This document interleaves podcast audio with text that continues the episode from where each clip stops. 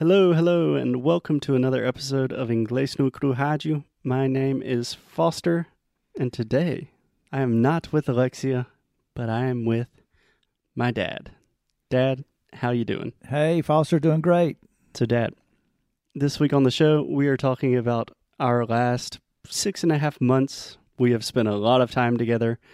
Much of that time has been watching TV, movies, and series. And pretty much the only other new hobby that we have. What is our new hobby? I am so excited to talk about this, but Foster and I have new mountain bikes, but they're electric and it's so much fun. It is amazing. So I think I've talked about the bikes on the show before, but can you give a description of what these bikes are like? Because it's kind of hard to describe. It's not a normal bike, but it's not a motorcycle. Just paint a picture for me. Well, it looks like a normal bike, um, but the difference is it has a battery pack and it's got a motor hidden in the back wheel. And you can, it's actually not called motorized, it's called pedal assist. So the harder you pedal, the faster it will go, and it helps you move up hills and over rocks and things that you couldn't do on your own. We couldn't do. Maybe a professional could. Certainly, a 65 year old man couldn't do it. Um, so it allows us to say, take a 15 mile trip where normally you would only take a two or three mile trip, and let's just go up trails that you normally could only walk up, but we can ride our bikes up. Yeah, and it's been a lot of fun. 15 miles in kilometers is approximately 20 Mm. kilometers. yeah 20 25 Yeah, kilometers yeah. yeah um And we found out that our city, our little city, has a lot of fun places to visit that we can go right from our house and um, on our bicycles. So it's it's a lot of fun. That's something that I wanted to talk about. We've dis- discovered so many cool places. And just to put this in context, how long have you lived in Spartanburg, Dad? All my life, 64 and a half years. 64 and a half years. And if memory serves me, you went to Atlanta for university for four years. Correct. So you spent almost exactly 60 years in the city. Yes. And just the simple fact that we got electric bikes, how many new things or places do you think you've discovered for the Oh, first time? I mean, dozens. We we discovered a new place just the other night when you, we went out to uh, a state park and and rode um, off road for an hour, and we I didn't know that even existed. Um, so it's, it's opened up a just a world of possibilities, and it's great exercise too. Yeah. Yeah, I think e bikes could be really cool for anyone, but I think it's especially awesome for people that are maybe a little bit older or people that can't. Like riding a normal bike is pretty hard, but an e bike, it doesn't change it. It doesn't like turn it into something completely different. You're still riding a bike, but it makes it a lot more accessible. Absolutely. If you're if you're always on flat land, you can ride a bike. We ride bikes at the beach and don't need the e-bike, but um, if you want to go long we did distance, take our e bike to the beach, did. It was and so it was awesome. Fun. It was so much fun. Um, but in urban areas, wow, um, I can imagine if you had a, a good e-bike, you, you certainly don't need a car because you can get around anywhere you need to fast, easy, go to work in half the time. Um, you know, they're fairly lightweight. You just got to have a place to charge them. But um, I think it's the real future. I really do. It's uh, I think that's a, a a growing trend, and I'm just glad that we we got in early. Yeah, absolutely. You've taken it to work a couple times, haven't you? I have driven to work, which is about three and a half miles, about a 15 minute bike ride. It's a lot of fun. Yeah, so about six kilometers takes 15 minutes. In a car, it takes, depending on the traffic, 10 like minutes. 10 minutes. Yeah, Pretty much the same. yeah, It's awesome. a lot of fun. Cool. So this week we are, the idea was to talk about a lot of the things that we have watched together, give some recommendations. And the most recent thing we've watched that I'm really excited about, I know you are too, is a show about bikes, about motorcycles, really. Well, kinda. Yeah. Yeah. And it's a show called The Long Way Up. or maybe just Long Way Up. Right. Can you describe this show a little bit? Give us the basic outline.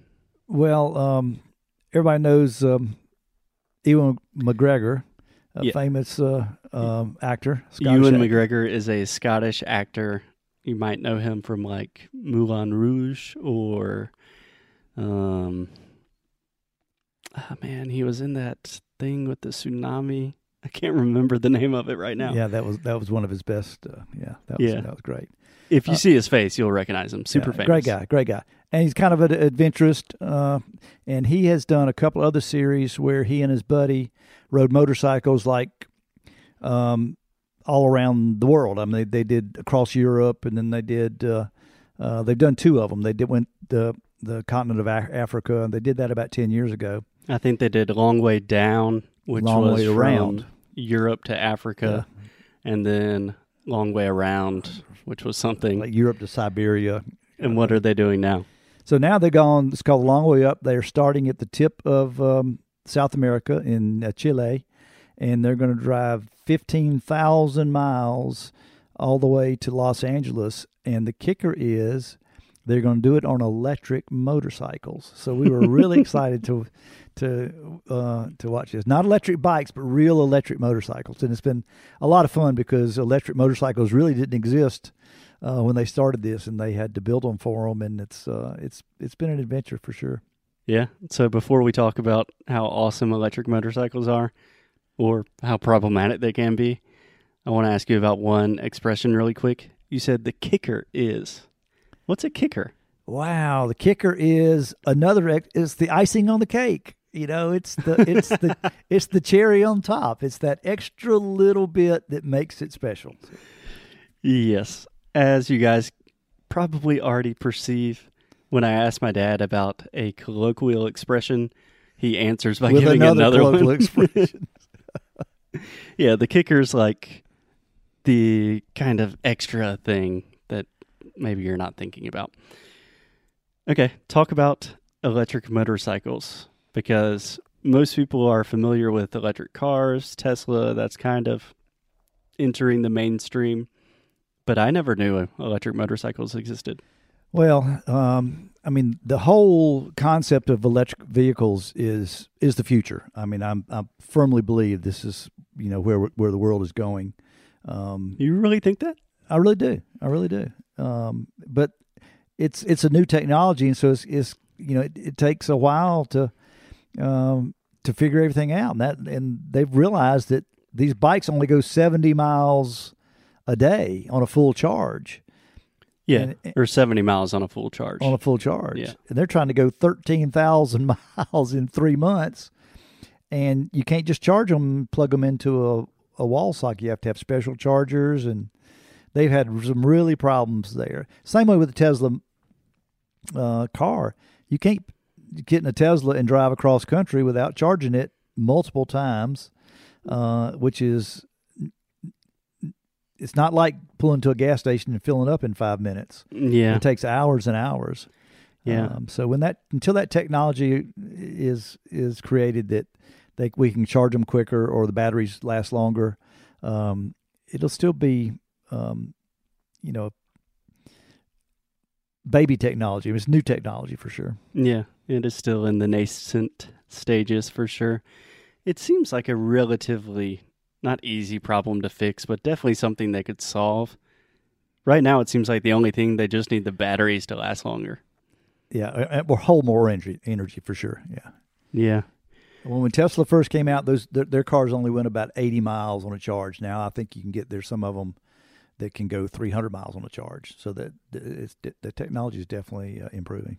yeah, that seems like the kind of technology that just compounds and like exponentially grows. Just like computers, that's right. Yeah. Yeah. The only reason I was curious about you saying cars, electric cars are definitely in the future, or electric vehicles, including motorcycles, is you're definitely a car fanatic. You're a car guy. I'm a car guy, right? You like motors and engines and Well, we'll always have classic cars. I, you know, it's not that we're going to outlaw those, um, but and and I'm not a you know environmentalist, but I'm a realist, and I know that someday we're going to run out of fossil fuels, and we got to do something about that. Uh, it might it won't be in my lifetime. It may not be in yours, Foster, but uh, there'll be someday when, you know, we figured out nuclear fission for motorcycles or something, you know. But um, it, it uh, it'll be in the next fifty years. I don't think there'll be a gasoline operated car. I really don't. Yeah, I'm not sure about when gasoline or diesel cars will go away, but I think electric vehicles, just in like general society, I think that will happen fast. I would bet that knowing how much you love like new toys, I would bet you will have an electric car. Uh, I'd like to have an electric car someday. Yeah. yes, I will. An electric sports car. if Corvette makes an electric car, then I'll get one. So Cool. Okay. So until then, we'll just wait and see what happens. But you should definitely check out the series Long Way Up. It just started, so you're not missing anything. It's on Apple TV, so if you have an iPhone, you have access to it for free. And it's definitely worth checking out. I can't wait to watch the next episode. Yeah, next episode is tomorrow. Cool. Thank you, Dad, and we will talk to you tomorrow. Enjoyed it. Good day.